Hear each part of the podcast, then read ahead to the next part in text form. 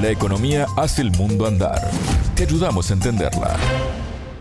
Es un gusto recibirlos. Martín González los saluda. Comienza contante y sonante el espacio de economía de Sputnik.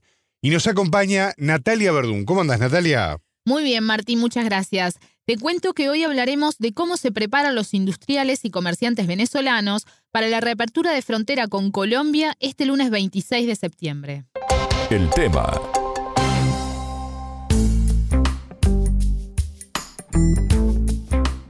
Natalia, en estos días se ajustan detalles para la esperada apertura de fronteras entre Colombia y Venezuela luego de siete años de cierre. Así es. Hoy miércoles 21 hubo un encuentro virtual entre los ministros de Comercio y Economía de ambos países. El martes también se reunieron las autoridades de los ministerios de Transporte y para el domingo 25 está previsto un encuentro de congresistas para afinar detalles para una reapertura buena, satisfactoria, feliz segura, como dijo el presidente venezolano Nicolás Maduro. Vamos a poner en contexto lo significativo de esta instancia, ¿no? Digamos que los países comparten un límite de 2.200 kilómetros, que además tiene siete pasos fronterizos que estuvieron cerrados con intermitencias desde el año 2015, ¿no? Exactamente, pero desde el 2019 el cierre fue total porque Venezuela rompió los vínculos diplomáticos con su país vecino, debido a que en ese momento el gobierno de Iván Duque reconoció al diputado Juan Guaidó como presidente interino venezolano y apoyó, entre otras cosas, el supuesto ingreso de ayuda humanitaria a Venezuela en febrero de ese año en un operativo que Martín seguramente recordará, tenía a Estados Unidos a la cabeza. Ahora, con la asunción de Gustavo Petro, los vínculos comenzaron a restablecerse y la apertura de fronteras, que fue anunciada en campaña por el ahora primer presidente de izquierda de Colombia, comienza a transformarse en realidad. En este escenario, para este contante y sonante, nos vamos a centrar en lo que sucede en el estado venezolano de Táchira, vecino del departamento colombiano norte de Santander dos lugares conectados por un paso fronterizo, pero además con estrechos vínculos comerciales, empresariales, culturales y familiares. José Luis Jiménez, director ejecutivo de Fede Cámara Táchira, la Federación de Cámaras y Asociaciones de Comercio, Industria, Servicios y Producción de ese Estado venezolano, nos dijo que las expectativas son inmensas. Te invito, Martín, a escuchar lo que nos contó sobre la matriz productiva de la zona. La entrevista. Esta es la única frontera industrializada de América Latina. Te puedo decir que en, Ureña hay empresas ensambladoras de, autobuses, marca Marco Polo, y de otros tipos de, también de este tipo de, transporte público, ¿no? De transporte de personas, eh, una industria de plástico muy importante, metalmecánica, marroquinería, eh, eh, zapatos, todo lo que es el tema de calzados, cuero, todo lo que tenga que ver con eso. También el tabaco, indudablemente, el textil. Aquí en, en, Ureña había, en un momento dado, se producían más de 5 millones de, de pantalón, en los, nosotros lo llamamos aquí blue jean, o lo que llaman vaqueros también que eran empresas donde estaban aquí instaladas en Venezuela por las condiciones que presentábamos de, algunos, pues, de, eh, digamos, beneficios en, temas eléctricos, que facilitaba, pues, eh, venía la mano de obra colombiana a trabajar acá. Todos los días, en un momento dado, pasaban cerca de, de 30 mil personas a ambos lados a, trabajar, a ambos lados de la frontera.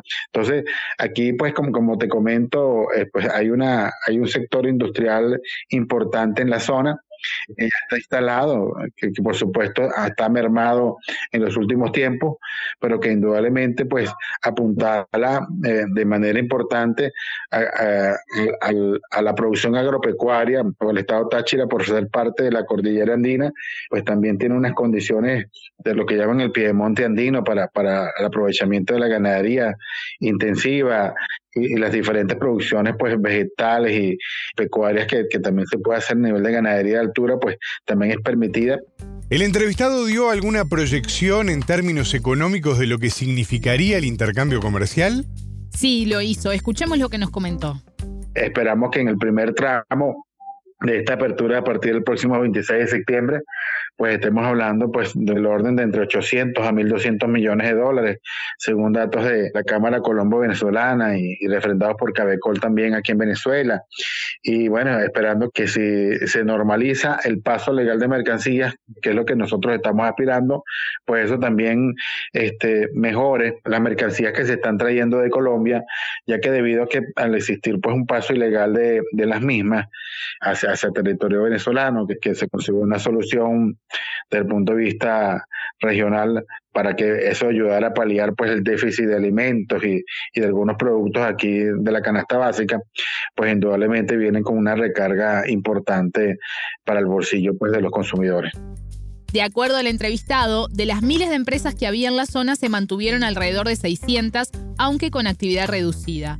Para la federación es importante que la apertura contribuya al desarrollo local, tomando en cuenta el impacto económico que han sufrido. Estamos aquí, creemos en el país, dijo el entrevistado no nos quedemos viendo pasar los camiones de, de Medellín a, a, Barquisimeto o de Valencia a Bogotá, sino que esto permita que, se instalen este, una serie pues, de, de, condiciones desde el punto de vista de desarrollo industrial, de galpones, de mejoramiento de vías, para que el rédito pues, de, todo este esfuerzo de, de, estos últimos siete años con estos cierres primero parciales y, y luego definitivos y luego abierto solamente para el paso de peatones, pues indudablemente eh, eh, cumple con las aspiraciones pues, de un empresariado que más allá de la situación vivida, pues se ha mantenido, tú sabes, para en la expresión más mínima que, se puede para no cerrar sus empresas, sea, que eso pueda tener pues una, una importante recompensa de ese esfuerzo por mantenerse, sobre todo porque los que están aquí están creyendo en Venezuela. Eso es algo que también tenemos que decirlo con claridad. Nosotros estamos haciendo una apuesta, estamos aquí, creemos en el país, creemos en las potencialidades que están actualmente y si se pueden dar las condiciones para poder tener un mercado, este, una apertura que sea organizada, que sea con justicia, que, que se cumplan las normas, pues indudablemente va a ser un éxito para ambas regiones. Natalia, al principio nos comentabas que Jiménez catalogó de inmensas las expectativas ante la reapertura de fronteras de este lunes 26. ¿Cómo han venido trabajando en los nexos comerciales con Colombia? En este año tuvieron dos encuentros empresariales en los que además participaron autoridades como el gobernador de Táchira, Freddy Bernal, y congresistas de ambos países. Después de siete años una frontera cerrada, indudablemente en estos momentos hay actores que no se conocen, eh, empresas que ya no siguen, entonces era necesario empezar a, dar estos primeros pasos, ya que veíamos de, alguna manera, o sea, nuestra esperanza nunca decayó en ese sentido, basado pues en, en nuestro esfuerzo y en las conversaciones que hemos tenido en diferentes niveles, que nosotros insistimos ah, y el 4 de julio tuvimos nuestro primer encuentro donde vinieron 225 empresarios, de los cuales 75 eran de aquí de Colombia, ¿sabes? De, del norte de Santander, de, Bogotá, de Medellín. Estuvieron algunos representantes gremiales. Ah, nos acompañó aquí en el, en el, estado Táchira el mismo gobernador del estado Táchira también, y bueno, y, y, participantes del Congreso de Colombia, senadores, congresistas, por parte nuestra también. Entonces, nuestros principales líderes gremiales a nivel nacional de Fede Cámara, con Comercio y con Industria, y Cámara Colombo Venezolana y Cabecol. Y luego eh, nos pautamos a hacer nuestro segundo encuentro en la ciudad de Cúcuta el pasado 18 de agosto. Eh, todo esto, como te digo, pues enmarcado en, ir desarrollando pues la confianza necesaria. Y ahí tuvimos eh, la participación de más de 400 empresarios.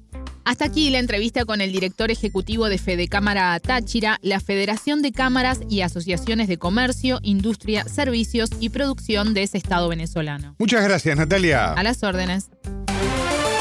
Contante y sonante desde Montevideo.